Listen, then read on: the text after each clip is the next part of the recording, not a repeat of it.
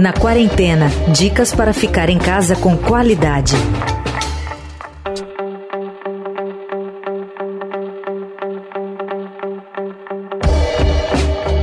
Olá, tudo bem com você? Já estava com saudades, começando por aqui mais uma edição do nosso podcast na quarentena, toda sexta-feira, comigo e Bárbara Rubira, diretamente de Curitiba, que a gente segue cada um em seu próprio local. Aliás, não vejo a Bárbara desde o começo da pandemia. E tudo bem, Bárbara Rubira? Tudo bem, Emanuel, como é que você tá? Você que agora está passando a maior parte do seu tempo em casa, tem reparado na quantidade de lixo que produz todos os dias? Pois é, eu tenho reparado e parece que o confinamento tem forçado a gente a confrontar isso de uma outra maneira. Confrontar nossos hábitos de consumo e a maneira como a gente se relaciona com o lixo e com o desperdício. Mas ainda quem tenha ido além dessa reflexão e tomado atitudes drásticas com relação a isso.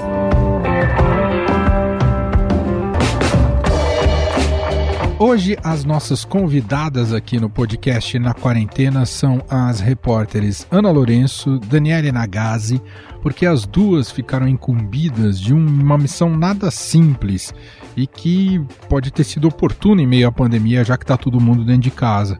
Tem relação também com esse novo foco editorial aqui do Estadão, batizado de Retomada Verde elas ficaram basicamente, tentaram ficar uma semana sem produzir lixo, sem jogar lixo fora. Elas vão explicar melhor essa história. Uma missão nada simples e radical. Não é aquela coisa de separar lixo, reciclável e orgânico. Elas foram além. Deixa eu cumprimentá-las inicialmente por aqui. Tudo bem, Ana? Tudo bom, Emanuel? Tudo ótimo. Daniela Nagase também está aqui com a gente. Oi, Dani. Tudo bom, Mané? Tudo certo, tudo ótimo. Me contem como tudo começou essa história. Qual era o, o, o real objetivo? É lixo zero em uma semana? Essa era a ideia? Exatamente. A gente começou, acho que assim como muita gente durante essa quarentena, começou a ficar incomodada com a quantidade de lixo que a gente estava produzindo. Quando a gente estava na vida normal, antes da pandemia, a gente produzia um pouco de lixo em casa, um pouco de lixo no trabalho, um pouco no restaurante, e isso era, era espalhado, enfim, por vários cestos de lixo. Com a pandemia e a quarentena dentro de casa, a gente começou a concentrar tudo num lugar só e a gente começou a perceber a quantidade imensa de lixo que a gente produz. E isso começou a deixar a gente um pouquinho incomodada. E aí a gente foi pesquisar, né, Ana? O que, que a gente podia fazer para diminuir essa produção ou para garantir que todos esses resíduos fossem descartados da maneira correta? E aí a gente achou algumas alternativas na internet. Né, Exato. Ana? A gente achou algumas coisas na internet, principalmente sobre o movimento Zero Waste, né? Que traduzindo seria zero desperdício ou zero lixo. O grande protagonista desse movimento é a Bia Johnson, que é uma moça francesa que mora nos Estados Unidos. Desde 2008, ela e a família dela, que são quatro pessoas ao todo, produzem uma jarrinha de lixo durante todo o ano, o que é uma coisa incrível assim. Então ela foi nossa grande inspiração para a gente tentar seguir essa semana sem desperdício nenhum. Mas por que que ela fala sobre esse zero waste? Não adianta a gente achar que a gente está fazendo uma grande coisa separando o lixo reciclável do orgânico. É sim uma grande coisa, mas não é o suficiente, porque boa parte do que a gente acha que é reciclável não, não é de fato reciclado. A vida zero waste é seguir a filosofia dos cinco R's, que é recusar, reduzir, reutilizar, reciclar e rot em inglês, que é compostar.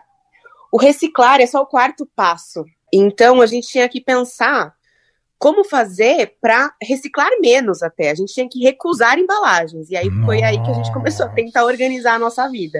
Nossa, Dani, você toca num ponto, se a gente começasse a racionalizar, todos nós passássemos diariamente a separar e anotar tudo que a gente usa de embalagem, vai ver que toda a nossa vida de consumo tá tudo pautado em embalagem. Existe alternativa para recusar a embalagem?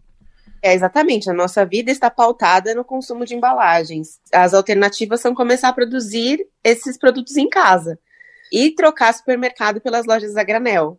É, o grande desafio da semana foi exatamente romper com essa essa barreira que a gente tem um pouco de sair do que é comum, né? Então, o que, que é comum? É a gente ir no mercado e comprar, pesar com a sacolinha, voltar para casa com um monte de embalagem. E não, a gente saiu disso durante essa semana, né? Saiu dessa zona de conforto. Então, a gente produziu tanto produtos de limpeza quanto cosméticos. E também teve essa coisa do comprar os ingredientes, que a gente usou lojas a granel e também, quando a gente ia no supermercado, a gente levava um saquinho, que é aquele de sapato, né? E a gente levou eles para pesar. Então, assim, a gente não produziu nenhum lixo mesmo, assim, nenhum lugar.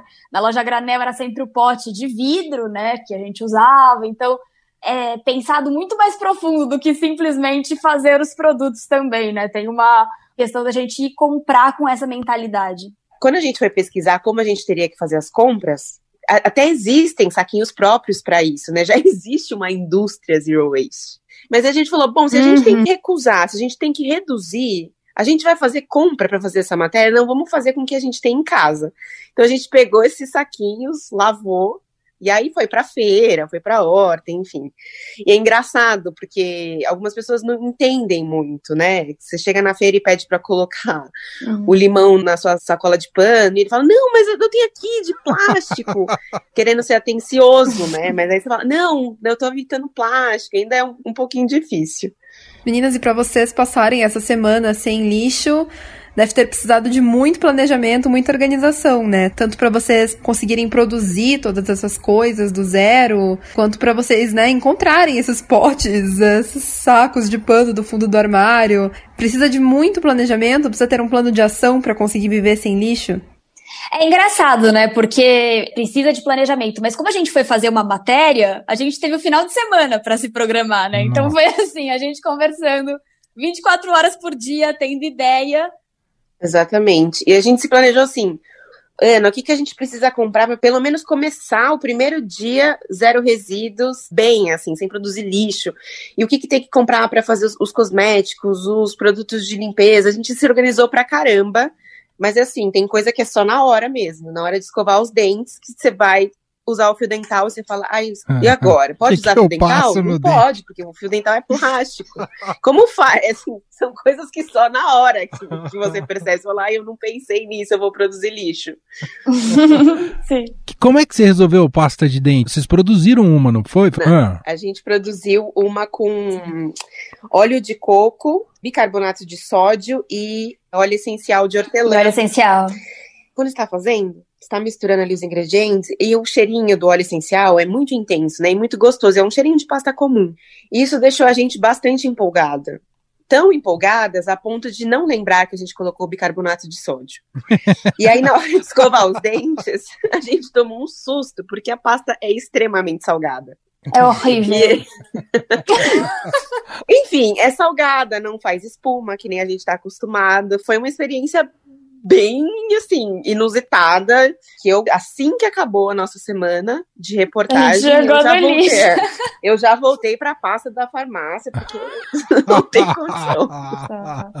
que mais que vocês produziram além da pasta de dente, que vocês podem contar aqui pra gente? O desodorante, pelo que eu já ouvi de gente que faz o seu em casa, é uma experiência bem mais agradável, não é? Muito mais agradável. A gente fez dois tipos diferentes, né? O da Dani. O meu era leite de magnésia água e óleo essencial de melaleuca. E o meu foi com amido, bicarbonato de sódio e manteiga vegetal. O da Dani era um pouquinho mais líquido e o meu era um pouquinho mais pastoso.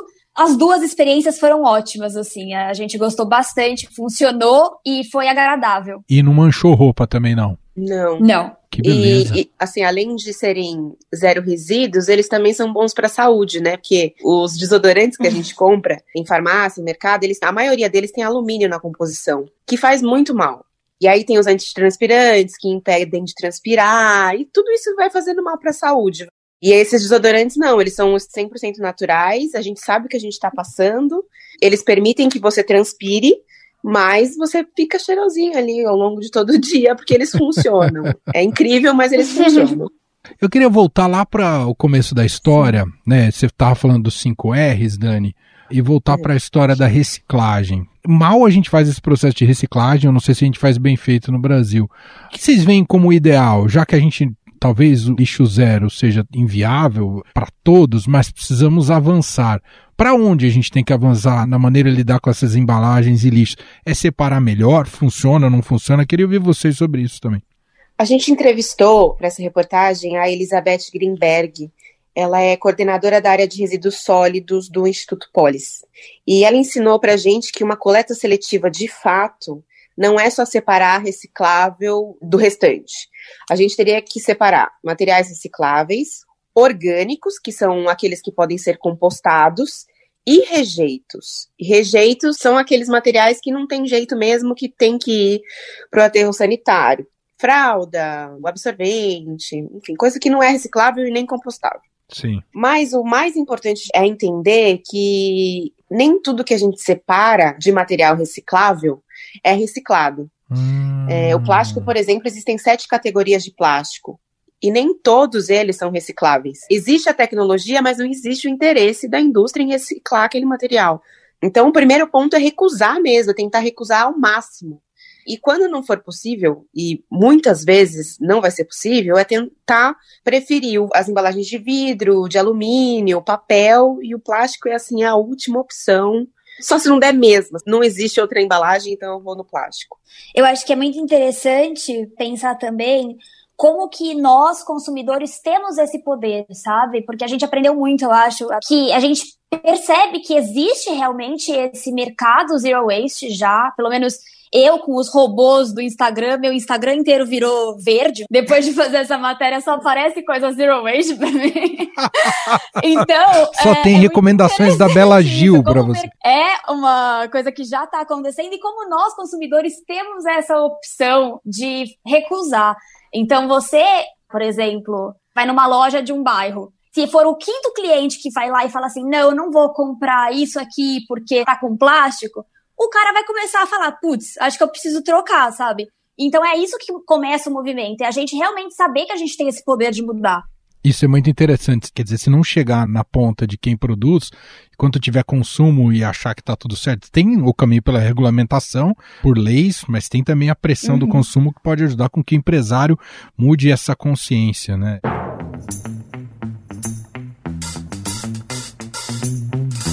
Meninas, queria que vocês compartilhassem um pouco dos maiores perrengues que vocês passaram nessa semana sem lixo. Vocês comentaram lá no começo do fio dental, que só foi perceber na hora. que mais que teve, mais ou menos, nesse sentido? Papel higiênico, né? Verdade. Olha, Eu usei PD. Ana... Exato, a Ana ela foi assim, ela levou a matéria ferro e fogo e ficou uma semana usando bidê. Eu já, desde o primeiro dia, eu falei, não, gente, o, o meu limite é esse, tá? O papel higiênico eu vou continuar usando, eu sinto muito. E aí é o desperdício da água, aí é outro facão que Exato. vem no seu pescoço, né? Outra coisa foi o jornal da cachorrinha também, que a minha cachorra faz xixi em jornal, então foi um... um... Eu, por exemplo, usei o bidê, mas a cachorra não posso obrigar, né? Então ela teve que usar o jornal. Meninas, em termos de custo, o que, que mudou para vocês? Em vez de ir ao supermercado, em lojas a granel, ir à feira. Tudo bem que foi só uma semana, então não dá para comparar bem com os gastos mensais, por exemplo. Mas vocês sentiram alguma diferença? Ficou mais caro? Ficou mais barato? Tomando como base São Paulo, a primeira compra que eu fiz em loja de produto a granel, eu fiz numa loja de bairro, perto da minha casa comprei lá o óleo de coco, comprei o vinagre de maçã, e aí saiu um pouquinho caro. Mas dois dias depois eu fui na zona cerealista, e daí você vê a diferença de preço, que é absurda. Assim, na zona uhum. cerealista é bem mais barato.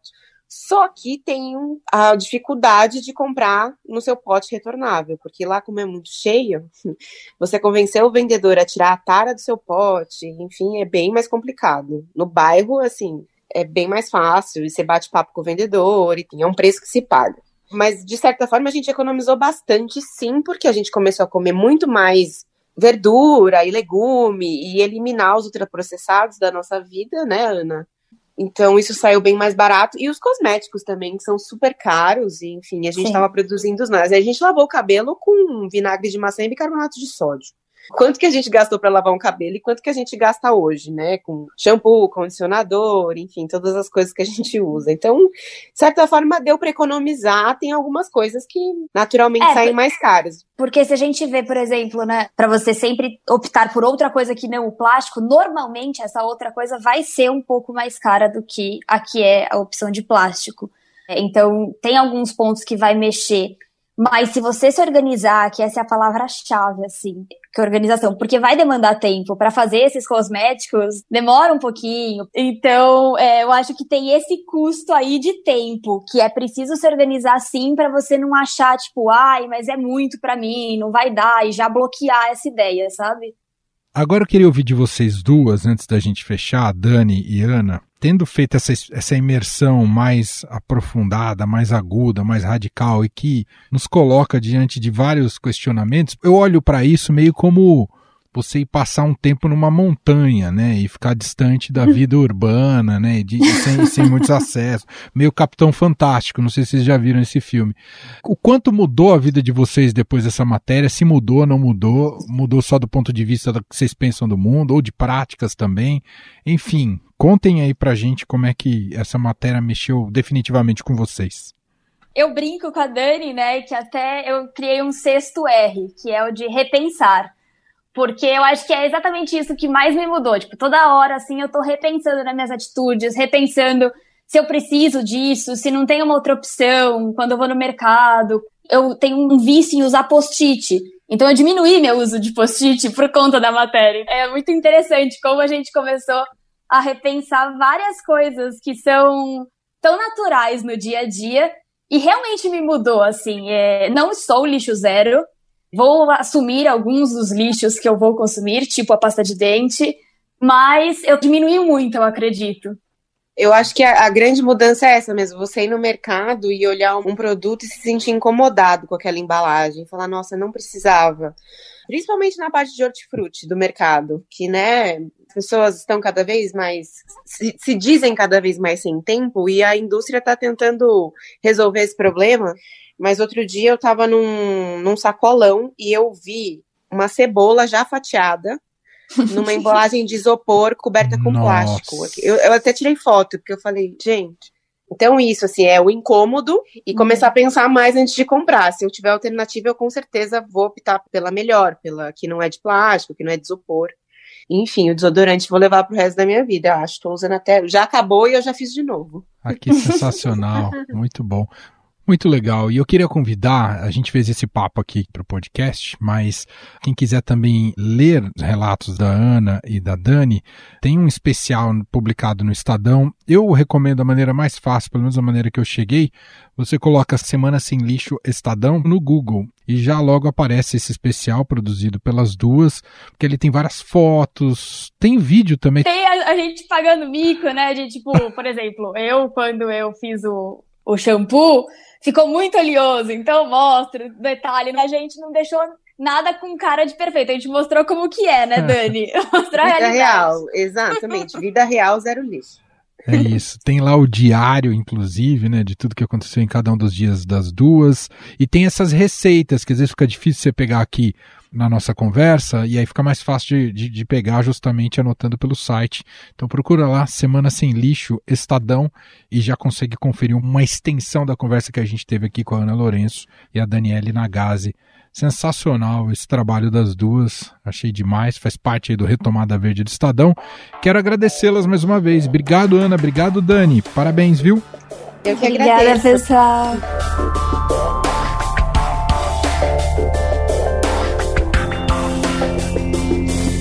Vou começar esse destaque aqui no nosso podcast perguntando para você, dona Bárbara Rubira, se você tem praticado esportes eh, durante, desde que começou a pandemia, ou está praticando só o sofá e assistindo Netflix, hein, Bárbara? Não, já faz algum tempo que eu tenho tentado me exercitar diariamente dentro de casa mesmo, ali no chão do quarto. É meio improvisado, mas até que tá dando certo. É isso, muita gente se viu nesse dilema como retomar as atividades físicas diante do distanciamento social, de ficar confinado dentro de casa. E claro, depois com o tempo, com as reaberturas, muita gente foi se empolgando e agora digamos que há alguns caminhos para que não fiquemos parados. Se há uma modalidade que ganhou muito espaço nesse período de pandemia, e isso foi indicado inclusive por especialistas, é o tênis, talvez justamente pelo fato de ter um distanciamento entre os praticantes. E a gente vai conhecer um pouco mais da modalidade hoje aqui no programa, falar sobre as características dela, num papo com alguém que entende muito do assunto, que é Eduardo Faria. Ele é educador físico, preparador físico da CBT, que é a Confederação Brasileira de Tênis.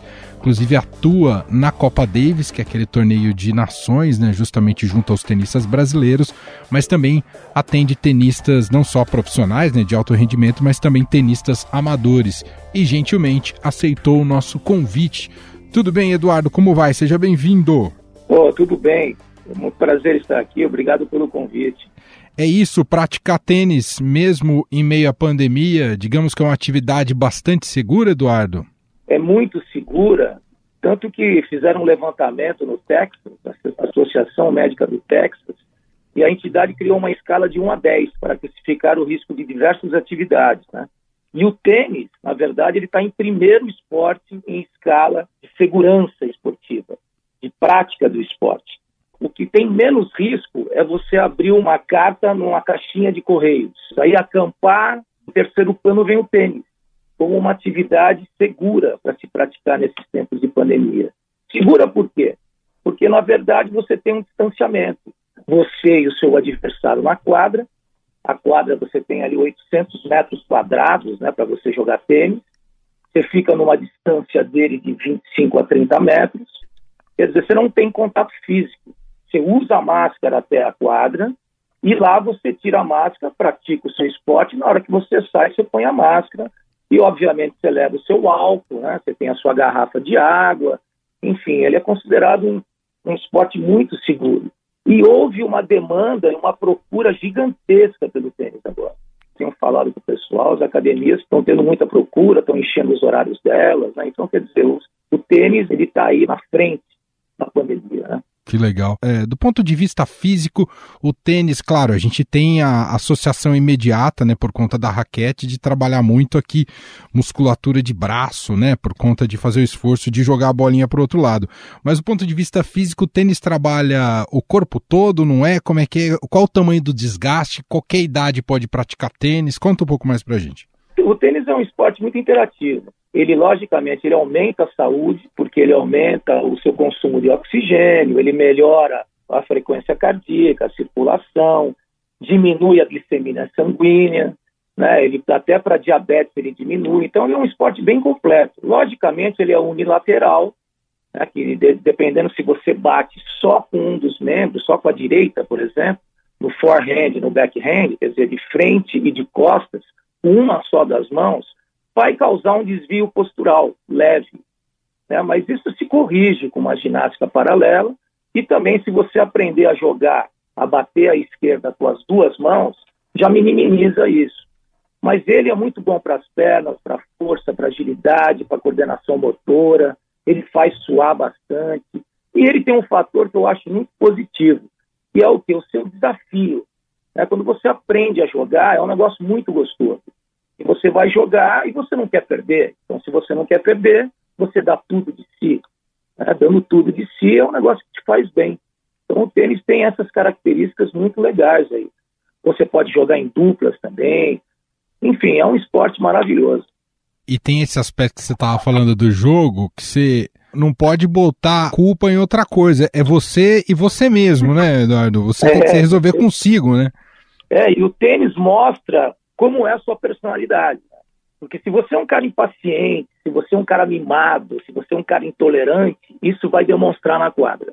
Porque o tênis ele apresenta coisas que você não quer. Né? Você quer ganhar o ponto, mas muitas vezes o, o seu adversário ganha de você. Ele joga a bola onde você não está. Né? Então você tem que ter antecipação. Então ele exige muito de você. Né? Ele exige um trabalho mental, é um esporte longo, e ele exige que você se concentre ponto a ponto. Né? Que é uma coisa muito saudável assim, para você que pratica o esporte, porque ele te ensina muita coisa, a ser tolerante, a esperar o momento certo de bater na bola, naquele golpe, né? esperar o erro do adversário, usar as estratégias. Então, ele é um esporte muito, muito legal, muito desafiador. Eduardo, para quem nunca jogou tênis, está precisando retornar aí aos esportes depois de um tempo parado, o que, que você recomendaria para quem quer começar? Bom, eu recomendo para quem quer começar a jogar tênis, fazer a aula de tênis, porque você tem que aprender a bater certo na bola. Porque quando você não tem a técnica correta, ela pode te causar lesões. Uma das lesões muito comum para o amador de tênis é a lesão do tênis elbow, no cotovelo. É uma inflamação aqui. Então, isso é muito decorrente da falta de técnica. Então, é importante que você aprenda a correta movimentação e aí você vai jogar com seu colega. Essa é a maior dica que eu dou, né? É, aí o professor vai te dar as dicas de, de como começar, qual a raquete indicada, qual é a tensão da libra que você deve jogar, o calçado adequado, enfim, existe todo um ritual assim para você aprender, né? Eduardo, eu queria ouvir de você também, como educador físico, um pouco sobre a importância de praticar esportes e se exercitar, mesmo nesse período de isolamento, de confinamento que a gente está vivendo. É muito importante, mentalmente e fisicamente. E atividade física, eu estou falando, de repente, o cara dar uma caminhada, ele fazer uma natação, ele jogar um tênis, ele botar o corpo dele para mexer, né, para circular, para queimar energia. É fundamental isso na vida do ser humano. Né? Eu acredito que o esporte, ele não faz você viver mais, mas ele faz você viver melhor. Você dorme melhor, você tem melhor humor, tem melhor disposição. É muito importante que as pessoas agora voltem a fazer atividade física. Logicamente, com, todo, né, com toda a precaução. Né? Então, eu acho que está voltando gradativamente. E, com certeza, o esporte, ele melhora a tua vida. Então, é importante você retornar a fazer. Gente, esse é Eduardo Faria, ele é educador físico, preparador físico da CBT, a Confederação Brasileira de Tênis, não só com profissionais, mas também com amadores, e compartilhou um pouco com a gente não só da sua experiência, mas para falar um pouco mais da modalidade que tem se tornado, se tornou um hit, né? Foi redescoberta com a pandemia justamente pelo nível de segurança que ela tem. Eduardo, adoramos o papo, muito obrigado, obrigado. viu? Obrigado vocês, obrigado pela oportunidade. Se quiser conversar de tênis, é só me falar que a gente conversa.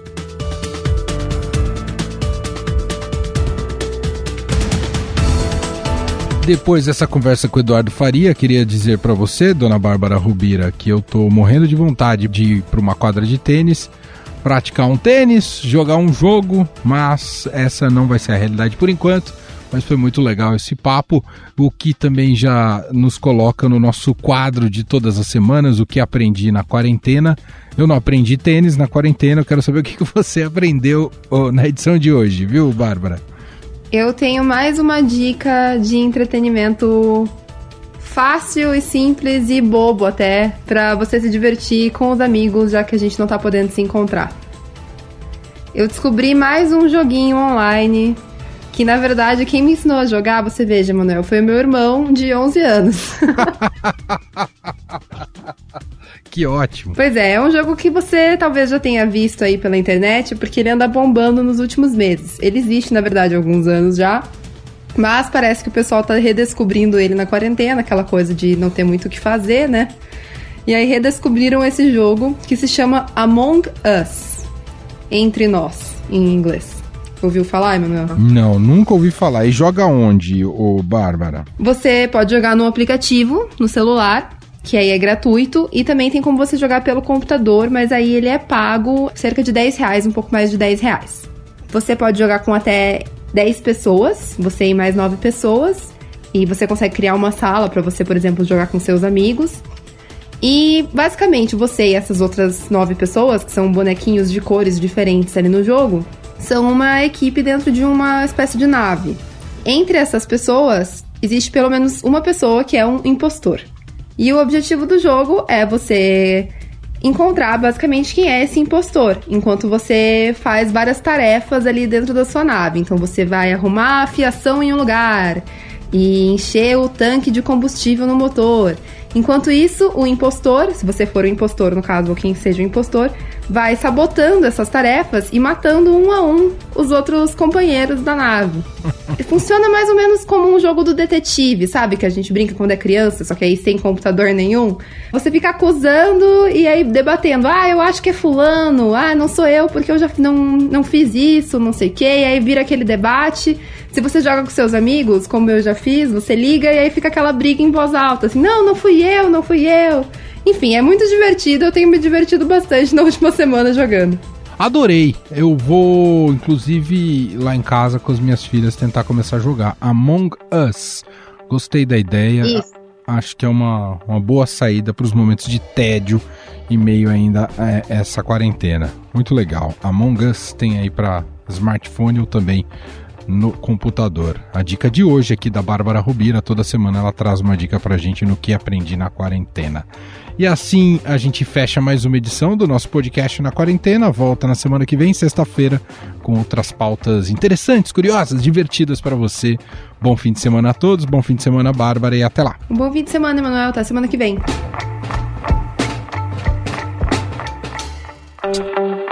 Você ouviu Na Quarentena dicas para ficar em casa com qualidade.